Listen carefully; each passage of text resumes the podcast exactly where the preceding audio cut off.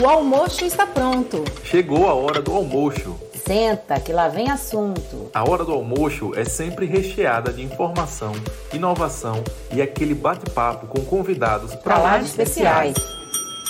Hora do almoço.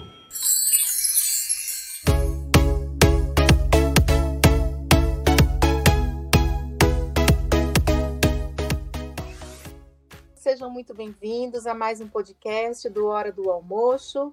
Eu sou Suzane Grubizic, sou odontopediatra e hoje vamos trocar experiências com a doutora Viviane Tavares de Santana Alves, médica formada pela Faculdade de Medicina da Universidade Federal de Sergipe, com título de especialista em pediatria, homeopatia, acupuntura e nutrição pediátrica. Doutora Viviane, é sempre um prazer poder trocar experiências com pessoas que possuem conhecimento científico respaldado em muito estudo e também em uma vasta experiência clínica, com uma casuística que torna profissionais como você uma referência na sua área de atuação. Seja muito bem-vinda. Obrigada, doutora Suzane. Para mim é um prazer enorme e obrigada pela oportunidade. Nós que agradecemos, sem dúvida nenhuma.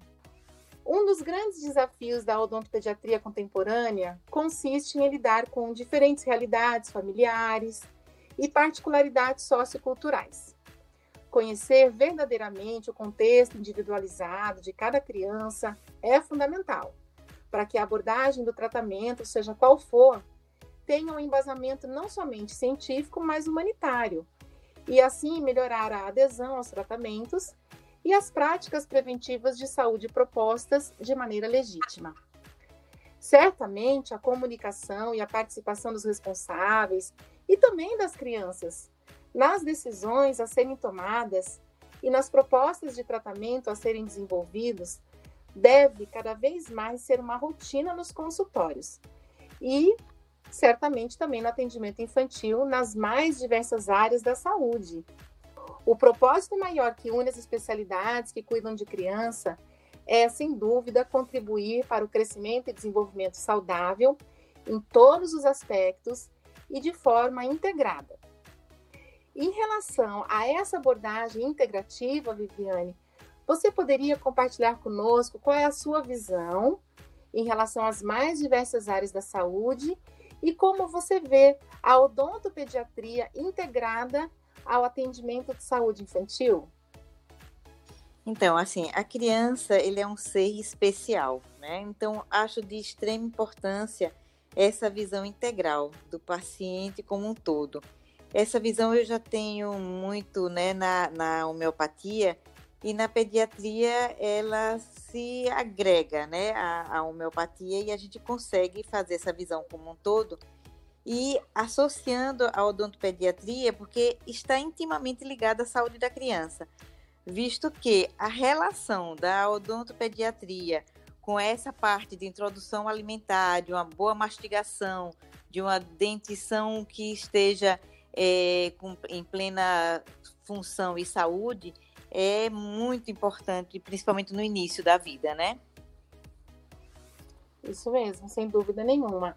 E essa visão nós vemos que faz toda a diferença quando o profissional de pediatria consegue incutir na, na, no conhecimento ou no rol de tratamentos importantes que os pais devem atentar para a criança e encaminham a criança também para uma avaliação de odontopediatria. Muitas vezes até lá no pré-natal odontológico, os ginecologistas, obstetras já fazem né, essa orientação da importância do, da, dos cuidados da saúde bucal, já para prevenção de doenças bucais desde a vida intrauterina. Viviane, como você trabalha o medo que as crianças podem ter da consulta médica ou odontológica?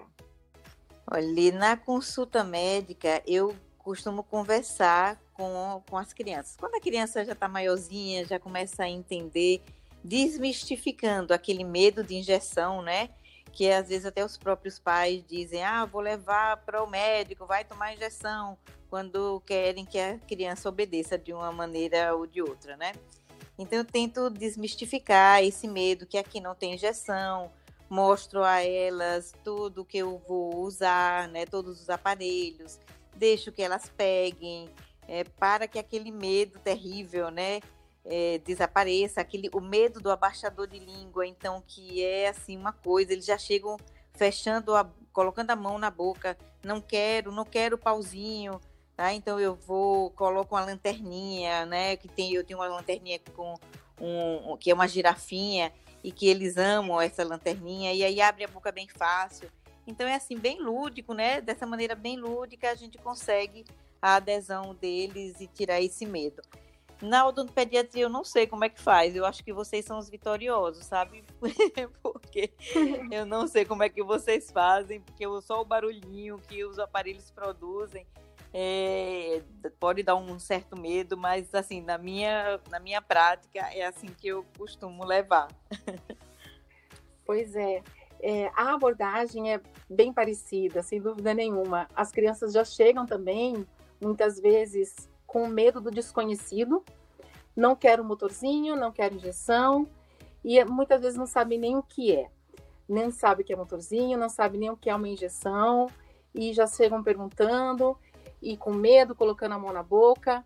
E a gente também vai da mesma forma, falando, mostrando e fazendo, né? Usando sempre essa técnica para conquistar a criança para adesão ao tratamento, sem dúvida nenhuma.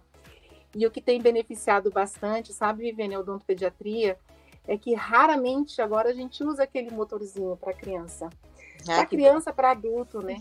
Na verdade, o tratamento da lesão cariosa ela avançou tanto que nós temos agora substâncias que dissolvem o tecido infectado pela, pela lesão cariosa e depois com uma curetinha nós vamos raspando, raspando e vai soltando. Depois a gente pode lavar aquela cavidade e selar com um material que tem flúor na composição. E cada vez que a criança escova os dentes com flúor ou faz uma aplicação tópica no consultório com flúor, aquele material se recarrega de flúor e vai fortalecendo o dente. Então, cada vez menos nós temos problemas de envolvimento pulpar, levando a tratamento endodôntico, porque a gente está fazendo um tratamento mais conservador, sem uso de anestesia, sem uso de motorzinho, então conseguindo uma adesão muito melhor e uma gestão de comportamento muito facilitada por essas técnicas que têm se evoluído bastante.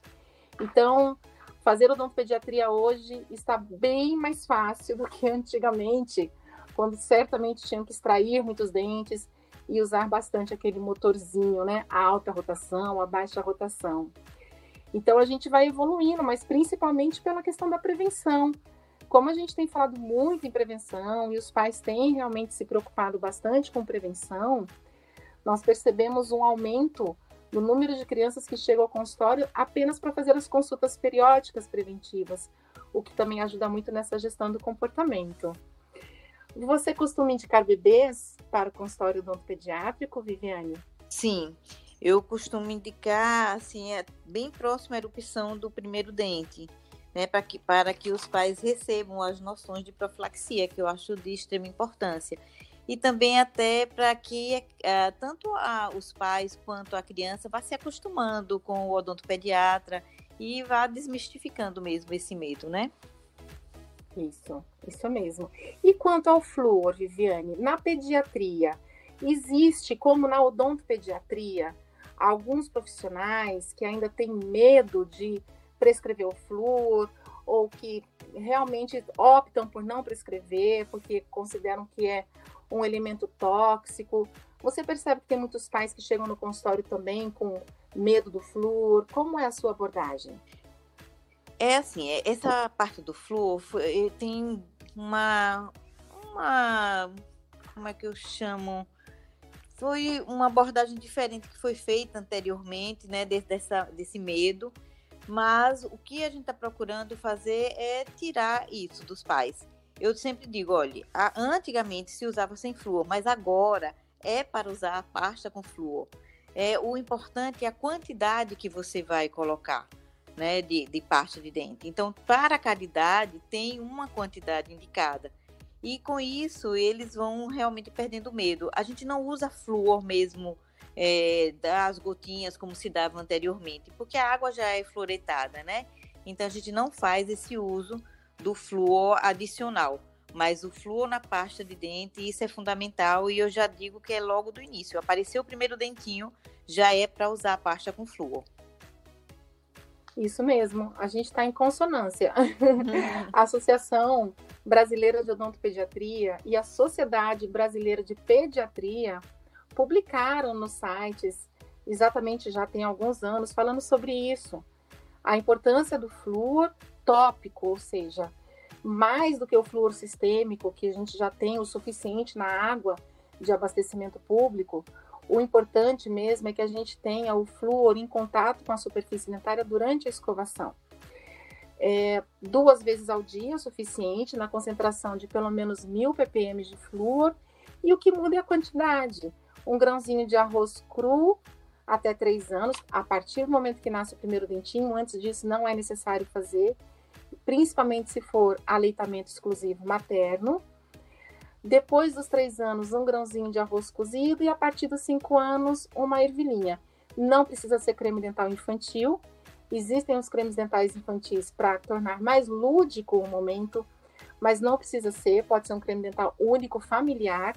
Essa é a prescrição, inclusive, mais acessível para todos os, todas as famílias, não é? E sempre sob a supervisão de um adulto. Porque o flúor, sim, uma dose grande, ele pode ter uma toxicidade crônica ou até mesmo aguda. Então, não é comida. Não vende na prateleira, na prateleira de geleia, né? Então, tem que ser sob a supervisão de um adulto sempre, sem dúvida nenhuma. E assim, o que eu gosto muito de falar, Viviane, para os pais que são radicalmente contra o flúor, que sejam radicalmente contra o açúcar também. E esse açúcar que envolve o mel, né? Por quê? Porque também é um, um açúcar cariogênico e que é um veneno maior do que o flúor. Então, se a gente vai levantar a bandeira contra o flúor, tem que levantar a bandeira radical também contra o açúcar, que é um desafio muito grande, né, Viviane? Sem dúvida. Eu acho que é um dos maiores desafios. Porque acho que é. criança tem que usar, quem tem que, ah, coitadinho, precisa comer, chupar pelo menos uma balinha por que não? Eu não sei de onde tiraram isso, né? Exatamente. Pois é. Em relação à sua rotina no consultório, eu sei que você faz um exame clínico completo, inclusive bucal. Você vê muitos focos de infecção ainda nas crianças, na boca? Não, não tenho não. Não tenho muitos focos não. Não sei também se é porque a minha clientela tem um padrão socioeconômico assim que favorece as consultas frequentes comigo, né? E como eu estou sempre atenta a isso, oriento é, a ida ao odontopediatra com frequência, então eu não tenho tido infecções sérias na, é, na, nos bebês, não, nas crianças pequenas não também. Nem nos maiorzinhos também. Eu tô, eu tô achando assim que a prevenção está sendo bem feita, bem conduzida, sem problemas. É verdade, eu também percebo isso. Mas, como você mesmo disse, tem a ver sim com a polaridade social, né? Eu atendo no serviço público e vejo essa diferença lá. A demanda ainda é grande, infelizmente. Então, as políticas públicas elas precisavam se estender né, mais para cuidados de saúde bucal, porque a qualidade de vida da criança ela fica muito prejudicada quando tem esses focos infecciosos na boca e podem sim ter uma, uma, uma disseminação sistêmica. E agora no consultório particular a gente percebe realmente que tem aumentado bastante a adesão por hábitos saudáveis, hábitos de prevenção. Então é um comportamento bem mais inteligente, eu compartilho com isso também. Em relação a crianças respiradoras bucais, Viviane, você costuma indicar também uma avaliação de odontopediatra? Como é, como é a sua conduta? Sim, sim, odontopediatra, eu encaminho também para otorrino, fonoaudiólogo, né? Eu faço uma um apanhado geral. É, presto muita atenção no, no palato ogival, é, na, pre, observo sempre mordida cruzada, sempre tô, tô atenta a isso, né? Eu tenho um, um filho que é, é, odontólogo, então essas coisas me chamam muita atenção, porque a gente conversa bastante, eu acho que isso ajuda e desperta, né? Para o médico também essa importância de estar sempre olhando a boquinha, né, e, e vendo esses detalhes. Sem dúvida nenhuma, a visão integrativa ela é fundamental para a saúde total da criança. a nossa última pergunta, Viviane. Para quais profissionais de outras áreas da saúde, além desses que você já citou, você costuma encaminhar para fazer um atendimento completo da criança? De maneira geral, é, eu encaminho para a neuropediatra, a ortopedista, a oftalmologista, agora nessa pandemia, psicólogo, psiquiatra e é, osteopata. Eu tenho indicado também quando eu, é, a criança tem bruxismo e com boa resposta, sabe, é, Suzane? É, porque eles sentem dores de cabeça e com a, as técnicas do osteopata há um relaxamento dessa musculatura e eles se beneficiam bastante.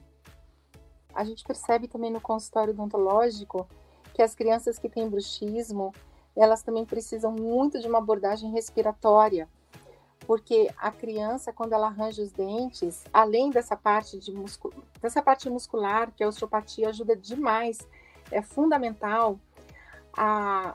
os episódios de bruxismo à noite, eles acontecem exatamente para melhorar a perfusão aérea, porque a criança ela projeta a mandíbula para arranjar os dentes e com isso libera as vias aéreas. Então é como se o bruxismo fosse um mecanismo protetor. Então essa abordagem integrada à pediatria, otorrino, osteopatia, fonoaudiólogos, psicólogos, porque muitas vezes tem causas emocionais. Agora durante a pandemia aumentou bastante a questão de ansiedade, né? Então essa abordagem tem sido fundamental. O bruxismo ele não tem uma causa odontológica, ele é de origem é, de sistema nervoso central. Então, é fundamental realmente esse acompanhamento multidisciplinar. Viviane, muito obrigada. Eu queria agradecer por suas brilhantes considerações. Nós precisamos encerrar, infelizmente, mas numa próxima oportunidade nós vamos bater mais um papo sobre essa integração pediatria, odontopediatria. Eu que agradeço, Suzane, a oportunidade e a lembrança que você teve do meu nome. Obrigada, muito obrigada. E chegamos ao final de mais um episódio do Hora do Almoço. E lembrem de nos seguir em nossas redes sociais.